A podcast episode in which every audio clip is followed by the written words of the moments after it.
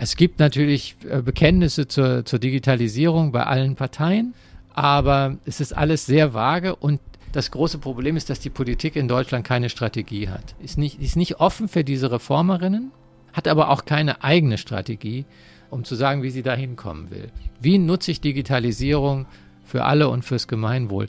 Darauf scheint im Moment kein führender Politiker und keine führende Politikerin in Deutschland eine Antwort zu haben. Hinter der Geschichte. Der wöchentliche Podcast für Freunde der Zeit. Herzlich willkommen zum Podcast Hinter der Geschichte. Mein Name ist Wenke Chanakakis. Ich leite die Freunde der Zeit, das Abonnentenprogramm für alle Zeitleserinnen und Leser und darf in ihrem Auftrag bei der aktuellen Zeitgeschichte Digital aber gut über eine neue Bewegung digitaler Reformerinnen hinter die Kulissen horchen. Das Ziel der Bewegung? Eine Netzgesellschaft für alle. Ihre Botschaft, es gibt ein Gegenmodell zu diesen großen Internetkonzernen. Die Geschichte ist in der aktuellen Zeit Nummer 14 vom 31. März 2021 zu lesen oder auf Zeit Online. Der langjährige Leiter des Wirtschaftsressorts der Zeit, Uwe Jean Häuser, hat die Geschichte recherchiert und ist deshalb heute mein Podcast-Gast, beziehungsweise ich darf zu Gast sein, getestet und möglichst viren- und keimarm in seinem Büro am Speersort in Hamburg. Danke, lieber Uwe, dass wir heute hier sein dürfen. Danke, Wenke, dass du da bist und getestet bin ich ja auch. ja. Beim ganz speziellen HNO-Arzt der Zeit und äh, genau, sehr angenehm.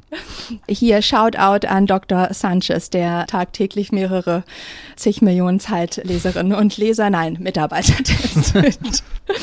Lieber Uwe, du sprichst in dem Artikel von einer Bewegung zum digitalen Gemeinwohl. Was steckt dahinter? Was äh, muss man sich da vorstellen? Das ist ein großer Name. Nun scheuen wir uns bei der Zeit nicht vor großen Begriffen, aber was steckt dahinter? Ja, wenn man heute äh, digitales Gemeinwohl hört, dann denkt man ja erstmal, man hört falsch weil die beiden Worte nicht mehr so recht zusammengehen in unserem Kopf. Wir reden über Google und Facebook und wie man sie irgendwie einhegt und wir reden über Datenschutz und darüber, wie er gebrochen wird. Also wir sind eher so im Abwehrmodus als Gesellschaft und auch häufig als Einzelne. Aber wenn man zurückschaut in die Anfänge des Internets, die ja noch nicht so lange her sind, so 30, 35 Jahre, da war die Idee einer großen digitalen Gemeinschaft, einer digitalen Gemeinschaft für alle und von allen, durchaus bestimmend. Und das war das, was die Pioniere bewegt hat. Und dann sind wir so ein bisschen vom Weg abgekommen, aber die Idee ist natürlich geblieben, dass man mit, mit Daten, mit Algorithmen, mit dem Internet auch etwas sozusagen allgemein Verträgliches und einen echten Fortschritt erzielen kann. Und diese Bewegung die immer ein bisschen da war, die ist jetzt halt, hat sich neu formiert und ist ernsthaft im Kommen, ist groß im Kommen und wird geführt, in Europa jedenfalls, von lauter Frauen die wollen wir, ein paar von ihnen wollen wir gleich auch durch dich, durch deine Begegnungen auch nochmal kennenlernen. Lass uns nochmal bei dem digitalen Gemeinwohl bleiben, bei der Idee. Du sagtest, eine große Idee, die ist genauso alt wie das Internet selbst. An welchen konkreten Projekten, Apps, Produkten ist sie denn spürbar für uns Nutzerinnen und Nutzer? Das sind häufig natürlich kleine Projekte. Das ist auch die Idee des Ganzen, dass man eben nicht irgendeine große, beispielsweise staatliche Plattform baut, die dann Google ersetzt oder so, sondern äh, dass man ein, ein Mosaik schafft von passenden Lösungen. Das können Kleinigkeiten sein, wie zum Beispiel Ampeln, die dich an deinem Handy erkennen und erkennen, wenn du beispielsweise eine ältere Person bist, dass du ein bisschen länger brauchst, um rüberzukommen und deswegen eine längere Grünphase einschalten. Das können aber auch Programme sein, die dich ein Leben lang begleiten, bei deiner Jobwahl und Karriere, äh, wie sie im Moment äh, aufgelegt werden, da in der Bundesanstalt für Arbeit. Und insofern sind die von klein bis groß, aber immer so gestaltet, dass sie niemanden ausschließen und für alle einen Nutzen bergen können. Wer steckt dann dahinter, hinter diesen Apps und Produkten, wenn das Gemeinwohl letztlich das Ziel ist? Ist es dann immer noch, sind es bestimmte soziale Entrepreneurunternehmen oder ist es dann, sind es, sind es öffentliche Hände? Es ist, wenn es gut läuft, natürlich die Kombination vom Ganzen. Es sind häufig erstmal Sozialunternehmer, die mit sowas anfangen, Aktivistinnen und Aktivisten. Aber äh, wenn das dann größer wird, dann kommt der Staat hinzu. Ähm, und lässt sich, wenn er es gut macht, darauf ein. Das ist ja auch gar nicht so einfach, den Staat dazu zu bringen, dass der sich öffnet. Du beobachtest diese tektonischen Bewegungen in der Wirtschaft, in der Gesellschaft, aber auch in der Politik seit vielen Jahren für uns hier bei der Zeit. Seit wann nimmst du denn die Vielfalt an Ideen hin zu mehr digitalem Gemeinwohl wahr? Seit wann ist das im Trend, Uwe? Also die einzelnen Sozialunternehmer betreiben das schon länger. Und das Ausland betreibt es auch schon länger. Die, äh, also insbesondere in Großbritannien ist das im Grunde seit seit 15 Jahren unterwegs. Da gibt es eine riesige, ursprünglich staatliche Stiftung namens Nesta, aus der ganz viel hervorgegangen ist. Unter anderem auch viele der Reformerinnen, die heute da sind, über die ich auch schreibe. Aber die haben sich immer besonders schwer getan, damit in Deutschland Fuß zu fassen. Ähm, Deutschland war sich immer selbst genug, war ja auch nicht besonders digitalfreundlich, ist es auch heute noch nicht. Und deswegen ist es hier deutlich später losgegangen. Ich würde mal sagen, so vor drei Jahren, vielleicht auch erst zwei. Warum tun wir uns in Deutschland so schwer damit? Wir haben ja jetzt im letzten Jahr sehr viel gespottet, auch über die Corona-App. Und was beobachtest du da? Was liegt da im Argen? Na, im, im Argen, äh, in gewisser Weise kann man sagen, uns geht es einfach zu gut. Ähm, der sozusagen, wir sind zwar nicht mehr der Exportweltmeister, aber ja doch irgendwie der Exportheld der Welt und sind, glaube ich, über dem schon auch so ein bisschen selbstzufrieden und satt geworden und haben uns auch ein Stück weit gefallen in der Datenschützerrolle, was das Internet angeht, mehr als in der Frage, was kann uns das denn helfen? Ähm, wir brauchen irgendwie keine Hilfe. Und von daher haben die, die Widerstände, die es ja immer gibt, überwogen. Und ich glaube, erst langsam und im Grunde erst jetzt in der Pandemie ändert sich diese Wahrnehmung wir sind halt nicht ganz so gut, wie wir dachten und wir sind auch nicht ganz so modern, wie wir dachten. Weder bei der Energiewende und der Klimawende noch bei der Digitalwende. Und ich bin also der Auffassung, dass wir aus dieser Pandemie mit einer größeren Offenheit rausgehen werden, auch gerade in Bezug auf digitales Gemeinwohl, als wir reingegangen sind. Und drei Frauen stellst du ein bisschen genauer vor in deinem Stück in der aktuellen Zeit. Wie kommt es denn überhaupt, dass die Frauen so bestimmt sind bei dieser Bewegung und der Idee des digitalen Gemeinwohls? Also darüber würde ich ja ungern theoretisieren, deswegen habe ich die Frauen auch gefragt, das war mir lieber. das Klischee, und das bestätigen die Frauen auch in gewisser Weise, ist, die Männer haben es verbockt, also die einerseits vielleicht die männlichen Politiker, aber sicher auch die die Typen, die da im Silicon Valley die Plattform hochgezogen haben und immer gesagt haben, wir tun nichts Böses, was aber nicht so ganz stimmte. Und die Frauen, nachdem die Männer es verbockt haben, die müssen es jetzt wieder richten. Aber wenn man dann genauer hinschaut, dann, dann sagen die Frauen, na ja, hier war ein Feld offen, ein digitales Feld. Digitalität ist ja was, wo Frauen tendenziell äh, schwach waren, also in der, in der Vertretung. Hier ist ein digitales Feld, das ist noch offen. Das haben die Männer so ein bisschen verpennt. Da kann man was gestalten. Und ich glaube, da ist viel dran. Dass Frauen, die, die sozusagen äh, einen Sinn für Software hatten, die, die was gestalten wollten, die die digitale Welt neu aufsetzen wollten, dieses Feld gefunden haben. Und dann haben sie es eben auch wirklich entwickelt äh, mit großer Freude und auch sozusagen mit einer Sinnhaftigkeit. Die sehen darin einen Sinn, den man vielleicht nicht sieht, wenn man bei Facebook äh, die Werbung optimiert. Wie bist du auf die Idee und auf diese Bewegung aufmerksam geworden? Na, ich habe schon seit langer Zeit sozusagen viel zu tun mit Sozialunternehmern und Sozialunternehmerinnen und bin auch jemand, der Digitalisierung immer verfolgt hat. Und dann kamen die eben erst einzeln in mein Gesichtsfeld und irgendwann habe ich dann festgestellt, die sind mehr als nur einzelne Figuren, sondern da braut sich etwas zusammen. In dem Fall etwas Gutes für die Gesellschaft. Lass uns mal mit der ersten Frau beginnen. Francesca Bria, ich hoffe, dass ich sie richtig ausspreche, kommt aus Rom und klingt sehr schillernd und die Zitate, die du von ihr auch in den Text eingewoben hast, die sind, finde ich, so ziemlich druckreif. Ist sie die Außenministerin der Bewegung? Ja, wenn nicht gar die, die sozusagen Founding CEO, weil sie, sie ist schon diejenige, die erstens relativ früh damit angefangen hat. Die kommt auch, obwohl aus Rom, aus Nesta heraus, aus dieser britischen, aus dieser Londoner Stiftung, hat er lange führend gearbeitet. Und die ist aber auch so eine Persönlichkeit, die sozusagen automatisch einen zum CEO machen kann. Also die ist, die ist also extrem energisch, wahnsinnig ausdrucksstark und auch nicht bang, sozusagen große Ziele zu setzen. Wer ist sie? Was macht sie ganz besonders? Was ist ihre Profession? Ist sie Coderin? Nein, ist sie nicht, oder? Nee, aber sie ist Digitalökonomin. Sie hat das wirklich gelernt. Wow. Es gibt solche, in dem Fall in Großbritannien, es gibt solche Studiengänge, jetzt auch schon seit einer Weile. Äh, und sie, sie verbindet in ihrem Denken Sozialwissenschaften, Ökonomie und Computer. Und ich kann dir nicht genau sagen, wie gut sie coden kann, aber sie versteht es jedenfalls. Und sie hat halt ganz früh angefangen, da Initiativen und Programme aufzusetzen, viel mit der EU, aber auch mit den Vereinten Nationen.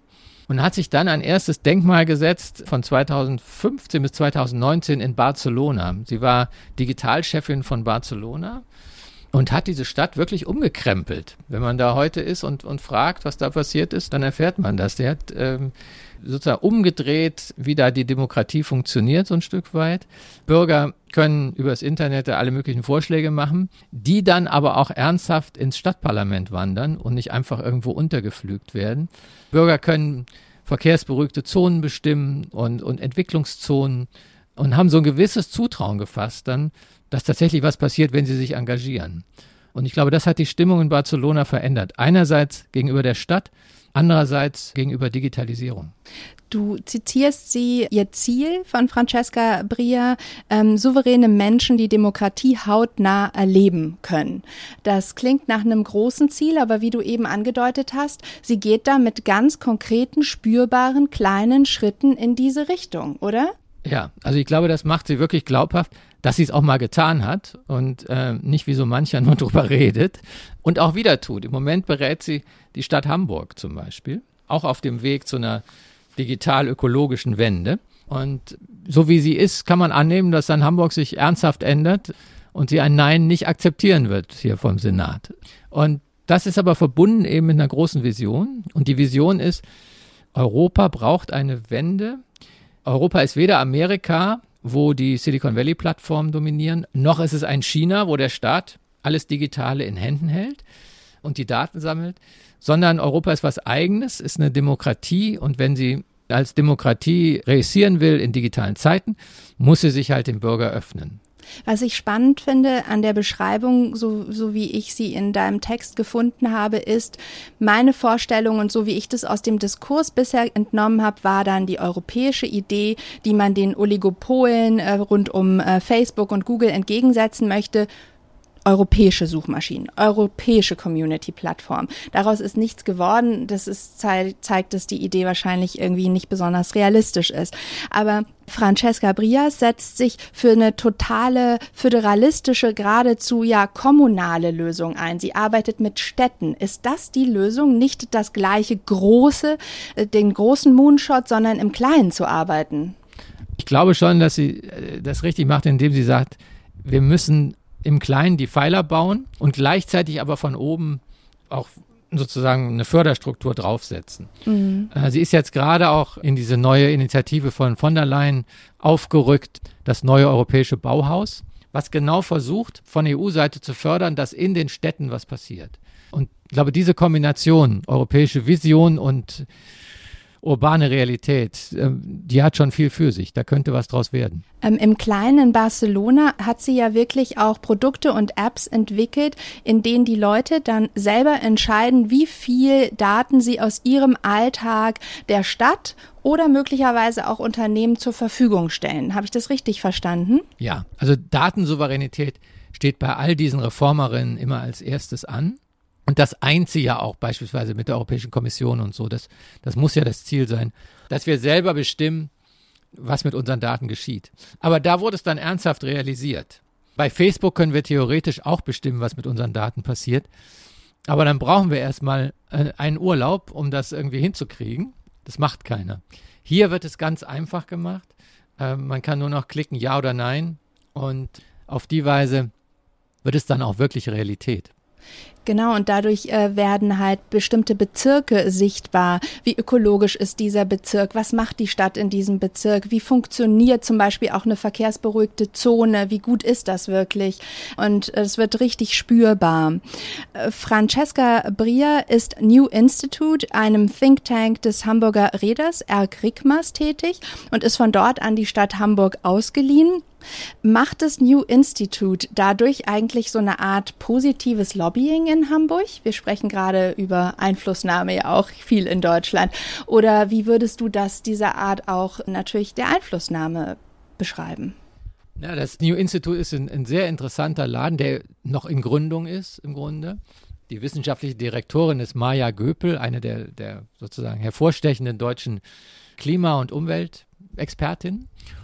Und die wollen in die Wirklichkeit hineinwirken. Also forschen ja, aber doch bitte mit starkem Realitätsbezug. Und hier ist der Realitätsbezug dann eben 1 zu 1 und 100 Prozent. Und die Frage ist, ob da irgendeine Ideologie hintersteht, jenseits von Francesca Bria. Den Eindruck habe ich jetzt nicht. Gleichzeitig muss man das immer kritisch hinterfragen. Immerhin die Millionen, mit denen dieses Institut gegründet wurde und dieses wunderschöne Quartier an der Alster gekauft wurde, stammen von einem Räder, der sozusagen schwerölbetriebene Schiffe durch die Welt geschickt hat. Und ähm, da muss man genau hinschauen. Ich glaube, auch wenn man genau hinschaut, es ist schon gemeinwohlorientiert. Welches Buch begeistert Sie gerade? Diese Frage stellen wir Prominenten, Zeitjournalistinnen und Leserinnen regelmäßig. Die Antworten finden Sie im neuen Literaturnewsletter der Zeit, Was wir lesen. Bisher mit Matthias Brandt, Katharina Barley, Heinz Strunk, Tupoka Oget und Joachim Meyerhoff. Was wir lesen, der Literaturnewsletter der Zeit. Einmal die Woche kostenlos in Ihrem Postfach. Anmelden unter www.zeit.de slash was wir lesen. Kommen wir zur zweiten digitalen Vordenkerin, Carla Husted. Sie kommt aus Deutschland. Wer ist sie? Was macht sie besonders? Und welche Rolle hat sie äh, in dieser Gruppe der digitalen Vordenkerin? Sie ist so ein bisschen das in Deutschland wenn man es, also das bitte ich nicht falsch zu verstehen und es würde ihr vielleicht auch nicht so richtig gefallen, aber sie ist so ein bisschen das gute Gewissen. Sie hat bei der Bertelsmann Stiftung eine Einheit aufgebaut für die Ethik der Algorithmen.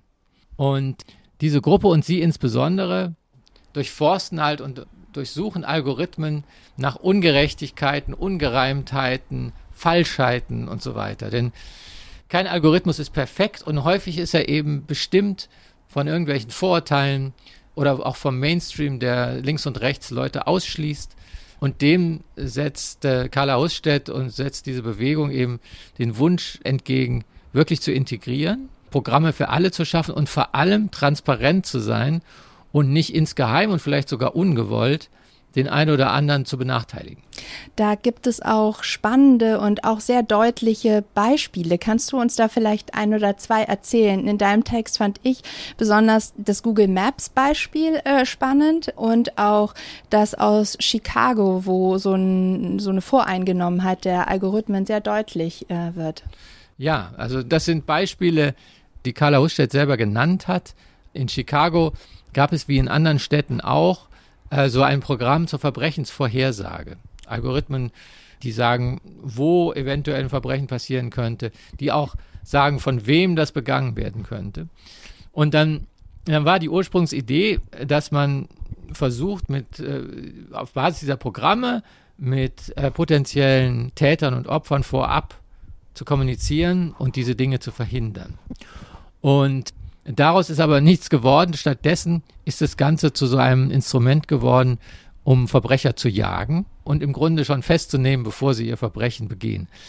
Damit wird das, was eigentlich mal sozusagen als gesellschaftliche Prävention gedacht war, natürlich zu, zu einem vorurteilsbeladenen Programm, äh, ohne dass die Polizei das jetzt bewusst gewollt hätte. Das hat sich einfach dann als Routine so eingeschlichen. Wenn da potenzielle Verbrecher genannt werden, dann werden die erstmal aufgegriffen. Und das ist dann aus Datenschutzgründen und anderen Gründen echt schwierig. Und besonders ist es eben dadurch, dass da keiner mehr drüber nachgedacht hat.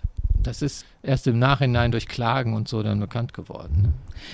Und auch das Google Maps Beispiel finde ich spannend, wenn man sich mal überlegt, wenn man bei Google Maps eine Route sucht, dann wird einem, wenn man die kürzeste Route halt eingibt, auch mal eine Route durch eine verkehrsberuhigte Zone oder so angezeigt. Und äh, man denkt irgendwie, das ist total neutral und super objektiv. Ich will ja halt die kürzeste Route. Aber theoretisch könnte ja Google auch ein paar No-Go-Areas zum Beispiel, weil ein anderes Gut, nämlich das Verkehrsberuhigte höher wiegt als jetzt mein Wunsch, irgendwie schnell ans Ziel zu kommen, auch höher ranken. Hat es aber nicht gemacht. Aber es ist ein Beispiel dafür, wie wichtig es ist, dass wir auch so eine Diskussion um unsere Werte auch bei Algorithmen machen, oder? Total. Uwe, das habe ich jetzt, glaube ich, ein bisschen kompliziert erklärt. Oder wie würdest du es in Worte fassen, dass letztlich sogar bei so einer profanen Frage wie, welche Route nehme ich, davor eine Werteabwägung stattfinden müsste. Die Frage ist in der Tat, nach welchen Werten und Vorgaben wählt Google aus. Wenn ich sage wirklich nur, ich will die kürzeste legale Route, dann geht es ja noch. Also dann weiß ich zumindest, was ich kriege. Aber Google Maps hat auch so, so Schlender-Varianten und so, wo ich sage, ach, zeig mir doch mal, was ich hier mal machen könnte. So, und da hört es dann auf, weil da ist dann wirklich die Frage, nach welchen Werten sind denn diese Schlender-Varianten bestimmt? Ist das kommerziell, weil ich dann an Geschäften vorbeikomme? Oder ist es sozusagen aus ökologischen Gründen und so weiter? Und wenn man das nicht weiß, dann kann eben viel schiefgehen. Also, Carla Husted setzt sich dafür ein, dass wir besser verstehen, dass Algorithmen nicht neutral sind. Nun klingt das, was du von ihr auch erzählst und ihren Gedankenwelten halt schon noch nach ziemlicher Zukunftsmusik. Wenn ich mir jetzt vorstelle, unsere Polizei muss ja jetzt überhaupt erstmal anfangen, mit Algorithmen zu arbeiten und sich dann überlegen, wie voreingenommen sind diese Algorithmen. Also welche konkreten Schritte markiert Carla Hüstet oder siehst du in dieser Bewegung, wie wir uns da überhaupt hinbewegen können? Na, ich glaube, durch systematisches Fragen. So habe ich das jedenfalls verstanden. Und das darf natürlich dann nicht nur eine Person machen und nicht, auch nicht nur eine Institution wie die Bertelsmann Stiftung, sondern das muss bis in die Bildungssysteme hinein zu einem automatischen Umgang mit Algorithmen werden. Und wahrscheinlich braucht man auch ja, so eine Art Gremien, staatliche oder gesellschaftliche, von Leuten, denen wir vertrauen, die sowas für uns machen. Weil jeder Einzelne wird das nicht tun und kann das auch nicht tun. Ähm, und auch hier ist es wieder, ist es der Anfang einer, einer Bewegung oder eine Initialzündung? Und die Frage ist, ob sich das gesellschaftlich verbreitet. Es wäre gut, wenn es tun würde.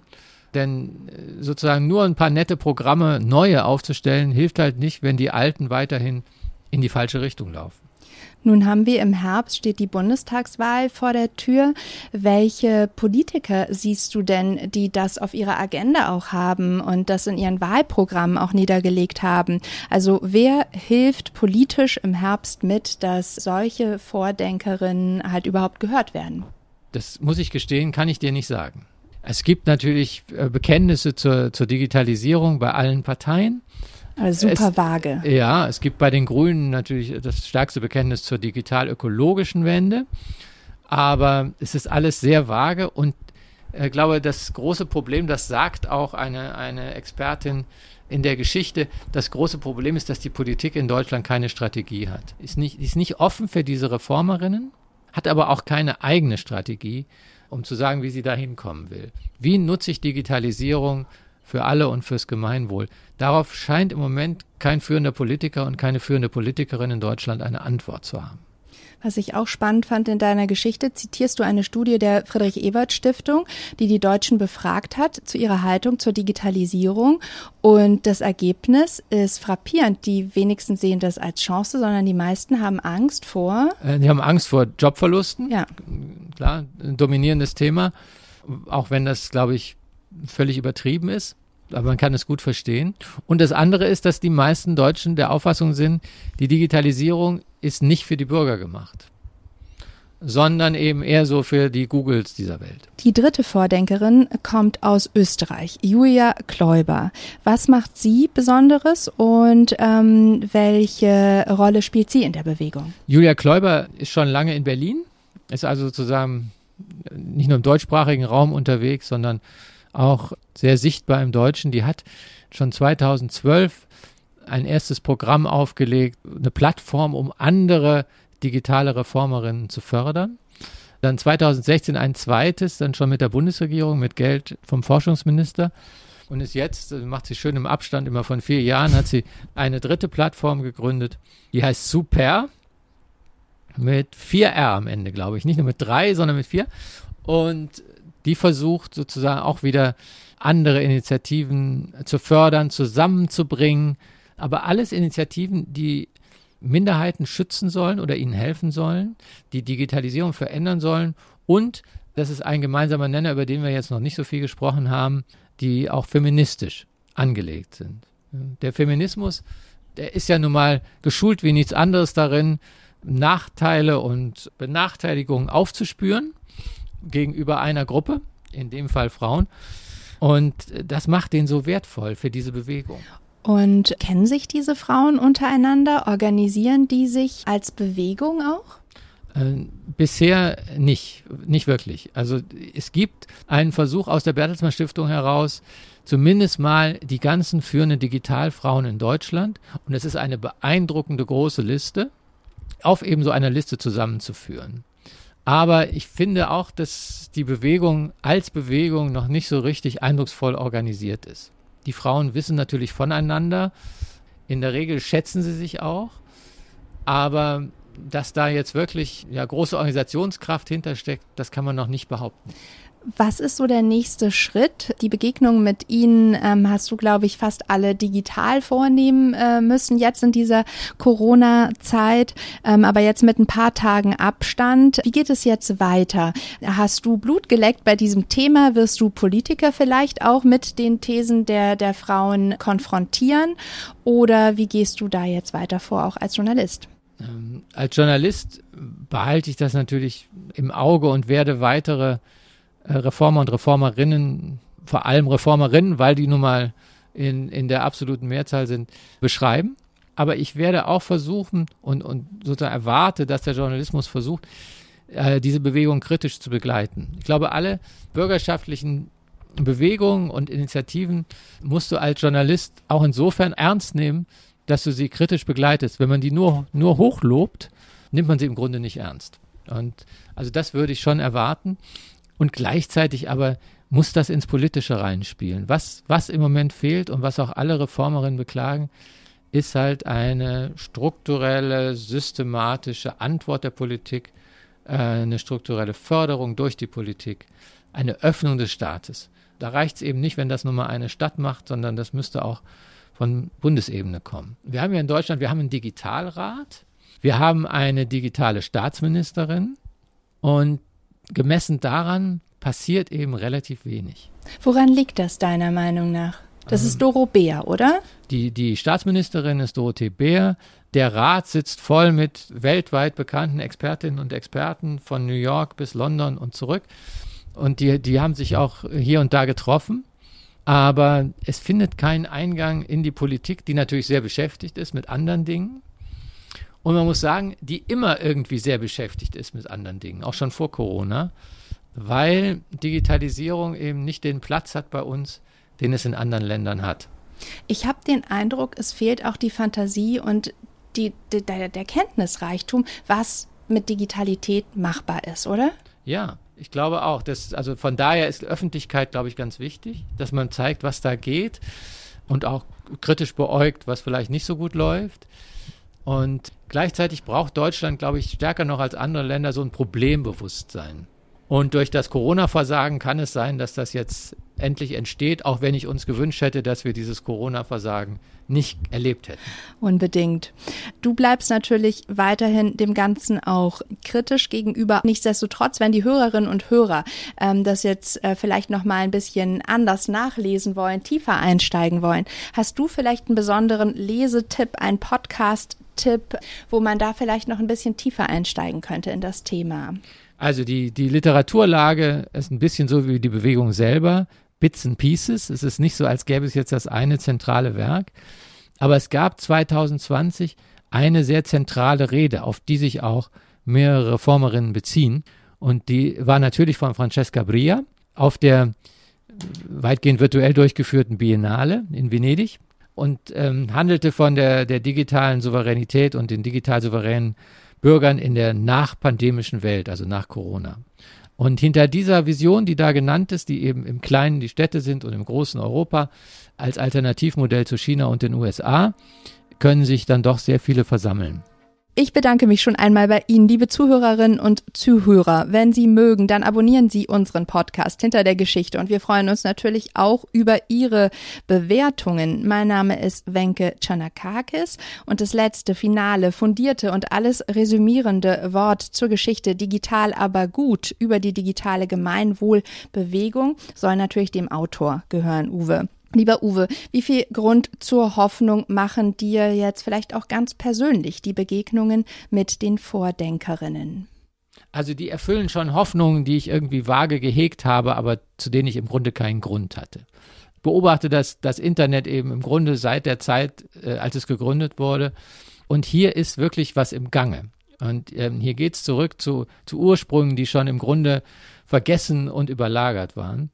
Und wenn das zu, zu mehr Zutrauen, gerade der Deutschen, zur digitalen Revolution führen könnte, dann wäre ganz viel gewonnen. Danke, Uwe.